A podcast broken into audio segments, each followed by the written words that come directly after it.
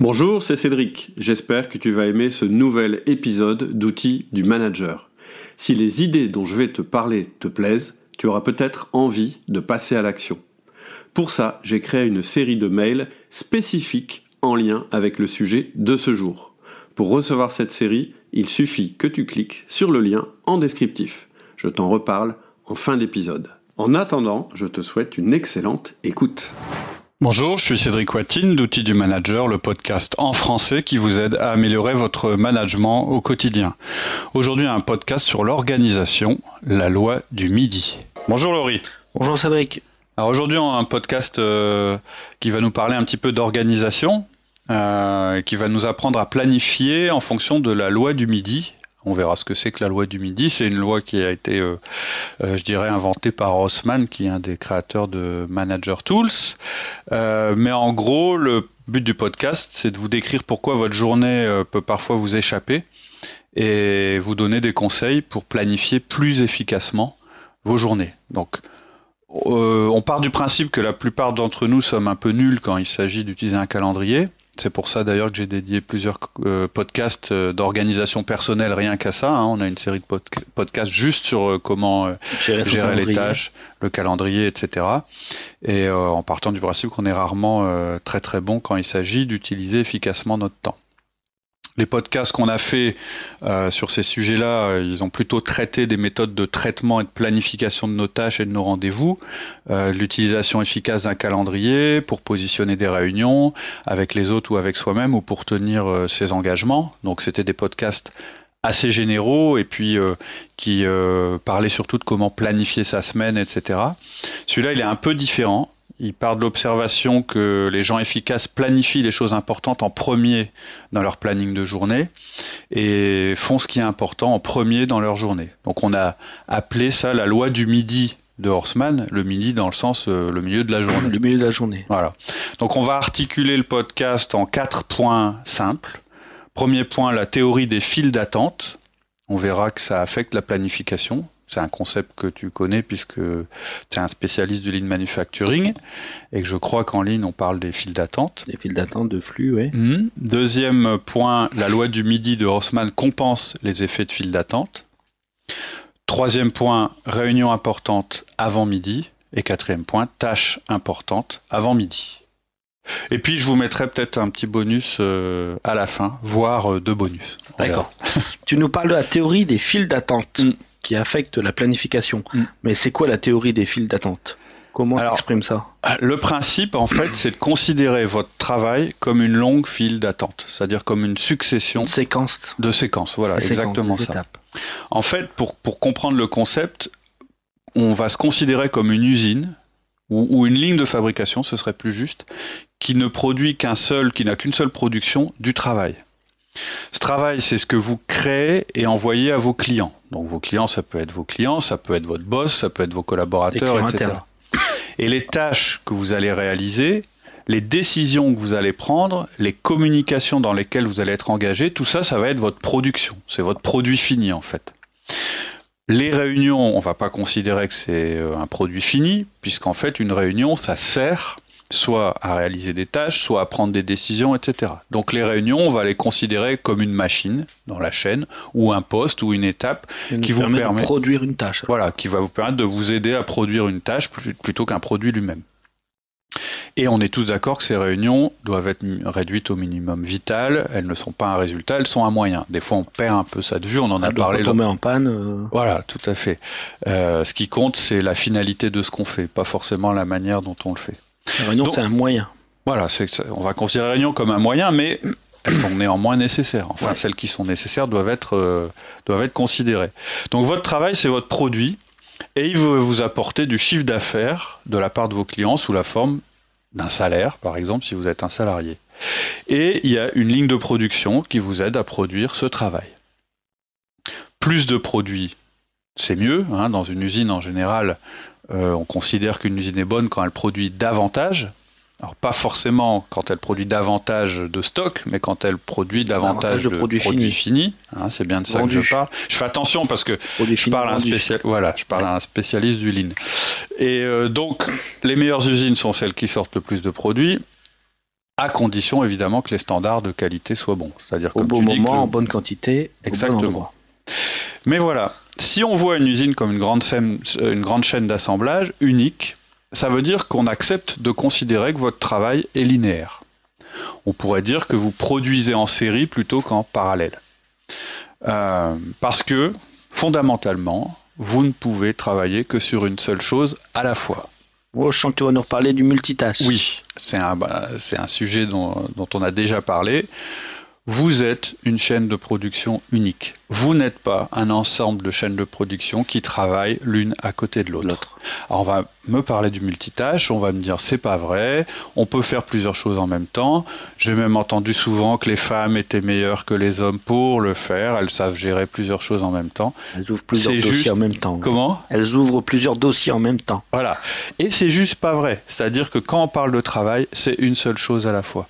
Vous pouvez peut-être me prouver que vous savez répondre à vos mails tout en parlant au téléphone et en vous coupant les, ongles des doigts de pied.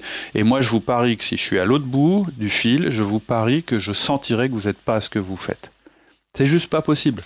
C'est juste quand vous faites plusieurs choses en même temps, eh bien vous accordez des ressources réduites à chacune des choses que vous faites, ou alors vous sautez d'une tâche à l'autre en permanence, et c'est vraiment pas ce qui fonctionne pour être productif.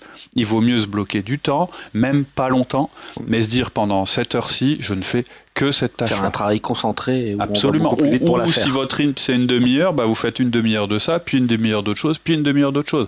Je bosse pendant une demi-heure sur mon dossier, je passe mes appels pendant une demi-heure et je répondrai à mes mails dans la demi-heure qui suit.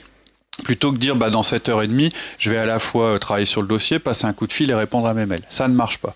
Donc le multitâche ne fonctionne pas. On n'est pas fait pour travailler de cette manière. C'est prouvé scientifiquement, malgré tout ce que. Alors c'est sûr, on peut prendre un appel téléphonique tout en conduisant. Encore, on sait que ça réduit nos capacités d'attention, mais là on ne parle pas de travail euh, simultané. pas efficace.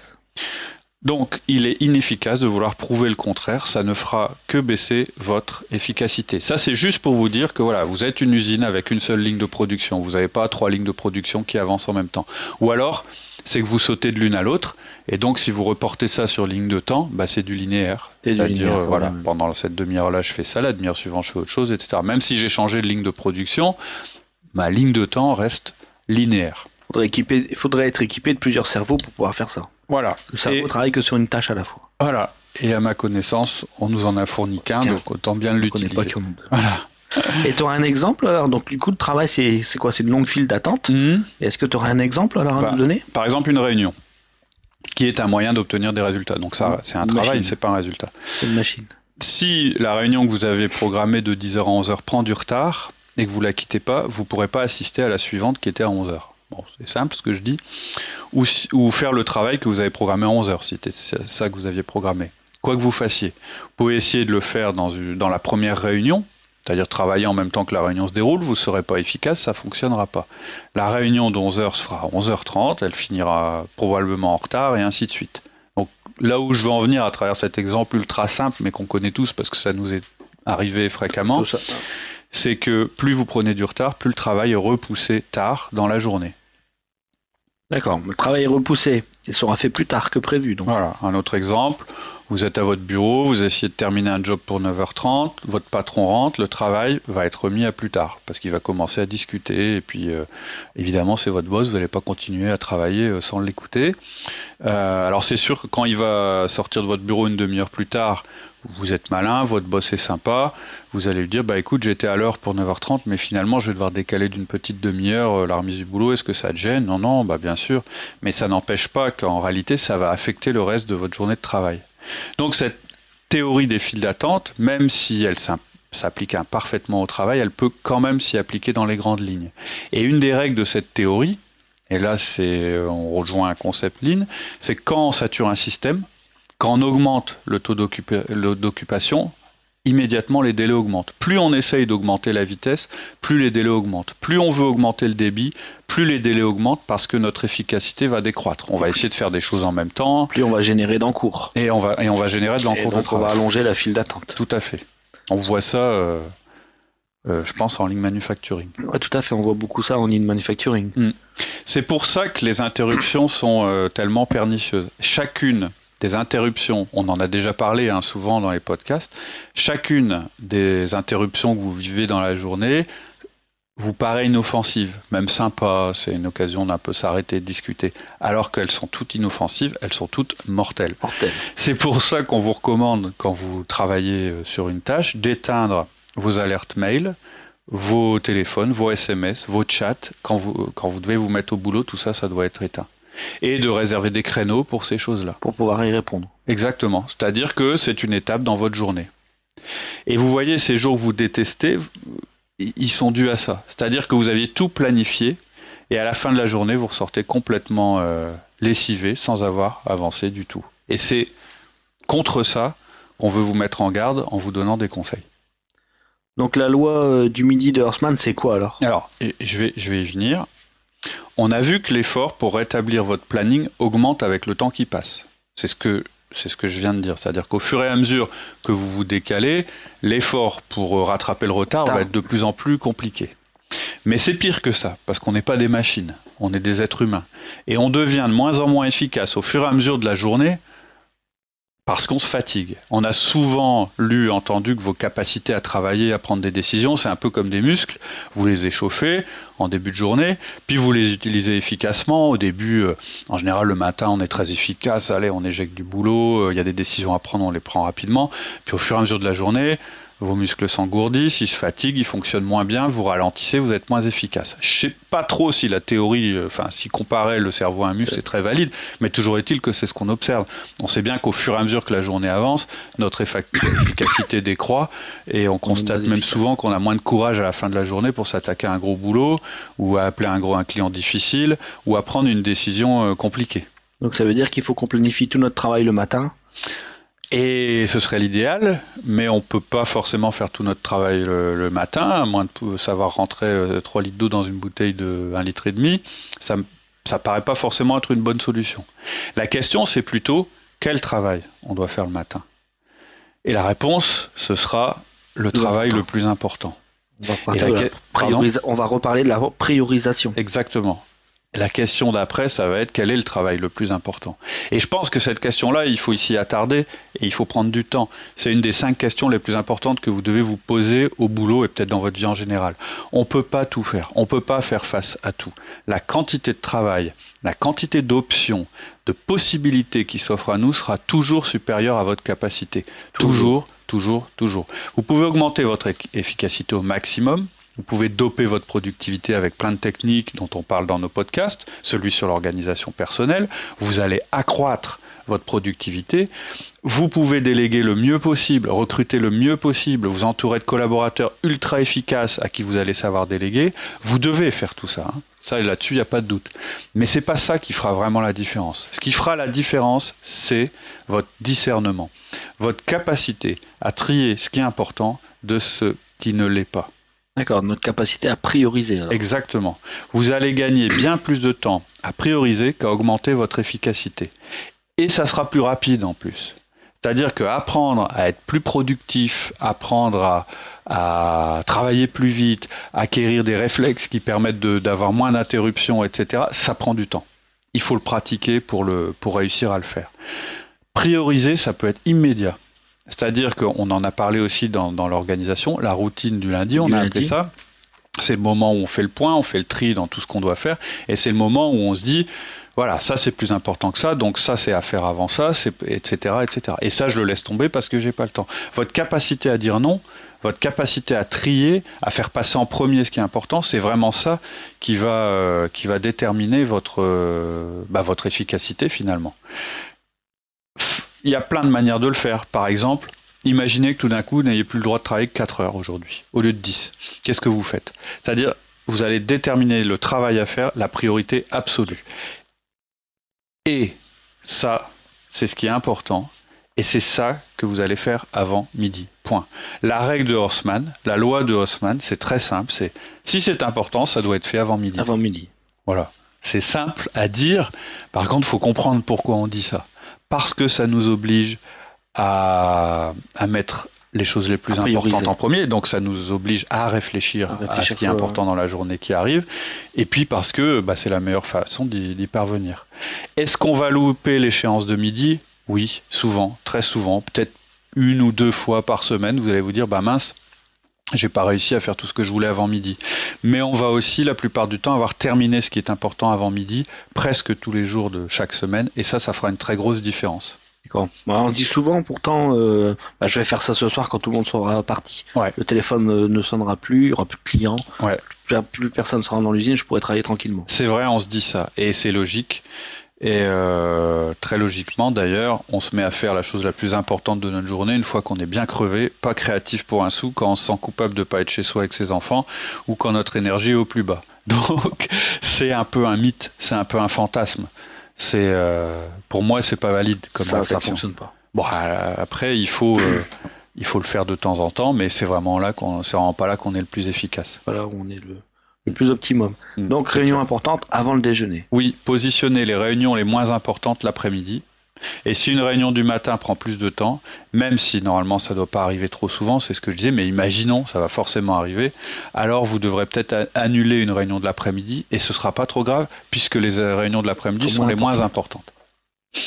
On doit passer des messages à nos collaborateurs alors On doit commencer à communiquer Oui, vous dites à vos équipes, je veux pas que vous me programmez ce genre de réunion ou telle chose avant le déjeuner, je serai pas disponible. Et à l'inverse, je ne veux pas qu'on aborde ce sujet cet après-midi, il est stratégique, il est important, donc on en parlera demain matin, euh, à moins que ce soit d'une extrême urgence évidemment. Et vous positionnez, vous dites, bah non, ça c'est un sujet vraiment important, on voit ça à la première heure. C'est un moyen de lutter contre le fantasme qu'on peut ou qu'on doit tout résoudre dans la journée. Souvent, en fait, le défaut qu'on a quand on planifie aussi, c'est qu'on se dit, euh, oh, il y a ça, il y a ça, il y a ça, et on essaye de tout caser dans la journée. On oublie juste de, de, regarder le lendemain et le surlendemain, et peut-être la semaine d'après, et on essaye de tout caser. D'accord. Donc c'est un moyen d'abandonner des sujets et aussi de vérifier s'ils sont importants ou non. D'accord. Et on positionne aussi les tâches importantes avant midi? Ouais, c'est un point vraiment important quand on parle d'organisation et de gestion du temps, c'est de comprendre qu'un calendrier, c'est un outil d'enregistrement. Mais planifier, euh, c'est une prise de décision. Donc, il faut faire attention. Il ne faut pas confondre l'outil d'enregistrement et la prise de décision. Dans un premier temps, vous décidez ce que vous allez faire, ensuite vous le mettez dans votre agenda, y compris les tâches. Ça remet fort en perspective hein, de, raisonner comme ça. Au lieu d'avoir une, liste de tâches qui sont en permanence dans notre esprit, il faudra que je fasse ça et puis j'ai ça, etc.